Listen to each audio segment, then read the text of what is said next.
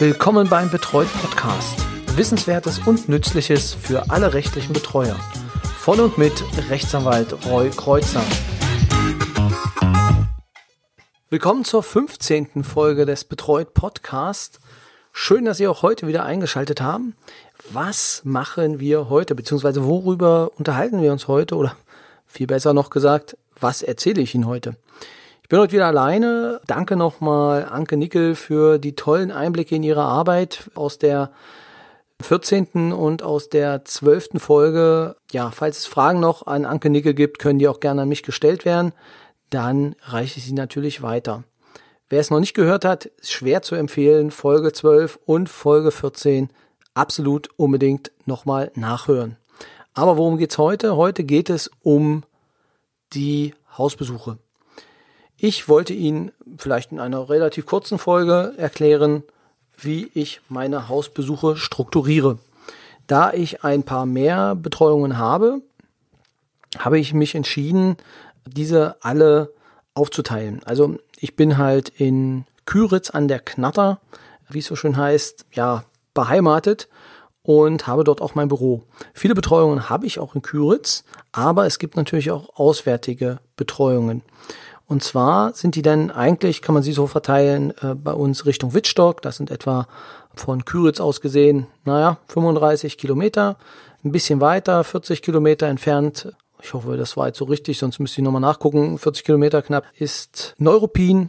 Und dann gibt es noch etwas weiter entfernt Färbelin, auch ein Ort, der etwas größer ist. Und danach habe ich so ein wenig meine Routen geplant, und zwar nach diesen Orten weil es gibt nicht nur diese Orte, sondern auch die Bewohner, die natürlich dann auf den Dörfern dazwischen leben. Und ich habe meine Fahrtrouten entsprechend lokal oder regional dann zusammengefasst. Das heißt, es gibt eine Tour nach Wittstock, es gibt eine Tour nach Neuruppin, es gibt eine Tour nach Färbelin und es gibt eine Gesamtroutentour innerhalb von Küritz und Neustadt-Dosse, das ist auch noch in der Nähe, zehn Kilometer weg, das wird dann zusammengefasst. Diese Routen habe ich alle auf den Montag gelegt.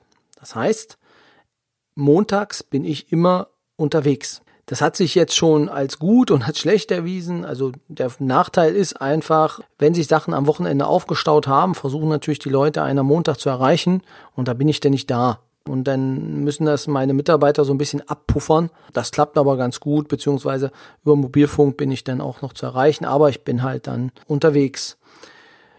Jetzt ist es so, dass es natürlich auch den Vorteil hat, also man kommt, startet neu in die Woche, sitzt nicht dann direkt im Büro, sondern ja, fährt so ein bisschen noch rum und äh, kann, den, kann die Woche so ein wenig, ja, aus meiner Sicht entspannter beginnen. Also ich finde es ganz gut, dass man das so machen kann wir hatten ja bei Frau Nickel gehört, sie macht das vieles mit dem Fahrrad. Das funktioniert bei mir und bei den Entfernungen jetzt hier nicht mehr.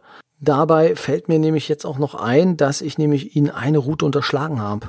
Und zwar habe ich noch Betreuungen, die ich weiterführe, obwohl sie weiter entfernt sind als diese Orte. Also zum Beispiel im, also fast an der polnischen Grenze habe ich eine Person, die ich betreue, beziehungsweise in Eberswalde, was doch schon ähm, deutlich weiter weg ist. Die Person sehe ich nicht so oft, aber eine Betreuung ist dann trotzdem gewünscht. Also da habe ich für mich die Maßgabe gesetzt, dass ich alle drei Monate mindestens die Person sehe. Das heißt nicht, dass ich nicht mit ihnen Kontakt habe. Teilweise sind das Personen, mit denen ich zwei bis vier oder acht Mal in der Woche Kontakt habe, je nachdem, wie oft dann von der anderen Personenseite das gewünscht wird.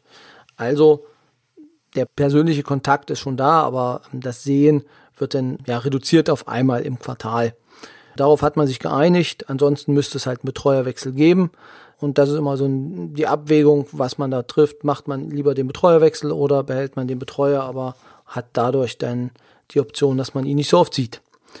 Genau. Dann also sind es diese fünf Routen, also fünf Routen, vier Routen, die sind immer im Monat. Das heißt, ich habe es auch aufgeteilt.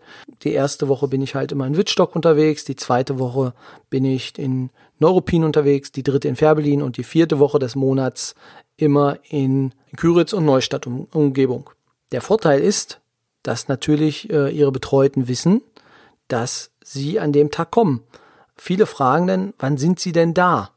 Und äh, dann kann man denen auch wenigstens einen Hinweis geben und sagen, wenn ich komme, dann komme ich halt an dem und dem Tag, weil das dann bei mir so im Plan ist. Vor allem die Heime finden das äh, wichtig auch zu wissen, wann sie kommen. Ich war früher, und das mache ich jetzt auch noch, ein Freund von Überraschungsbesuchen, weil nur dann erleben sie natürlich auch das wahre Leben. In manchen Bereichen ist es denn nicht so verkehrt, dass sie dann auch mal nicht denn die vorbereitete Wohnung sehen, sondern auch mal so, wie es aussieht, wenn es, wenn das Leben halt tobt. Aber das ist, das ist, glaube ich, auch Geschmackssache.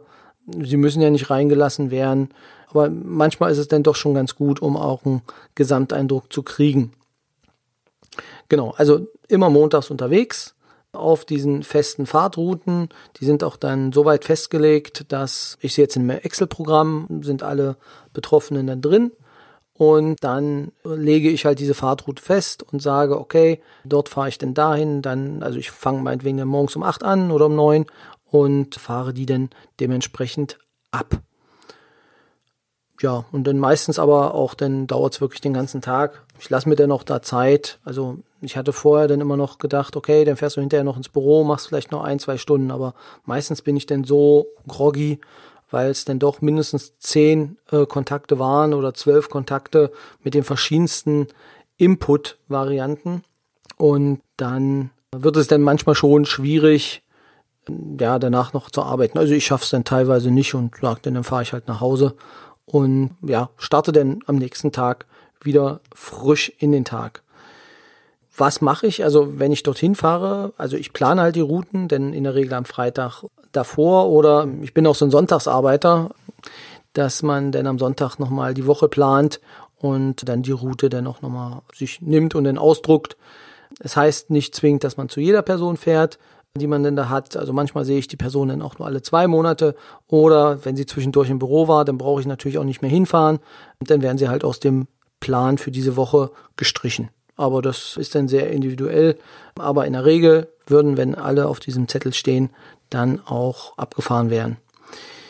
Ja, aktuell Corona-Zeiten können Sie sich oder der, Sie als Hörer können sich ja wahrscheinlich vorstellen, wenn ich da 10 bis 12 Kontakte habe oder noch mehr, da bin ich dann der Superspreader, der äh, eigentlich dann äh, von einem zum nächsten dann die die Viren überträgt. Und äh, deswegen habe ich jetzt in der Zeit, jetzt wo es auch den Lockdown Light gibt, darauf verzichtet, die Leute zu besuchen. Ich versuche das halt dann über den Kontakt per Telefon zu machen. Also der eine oder andere kommt doch vorbei.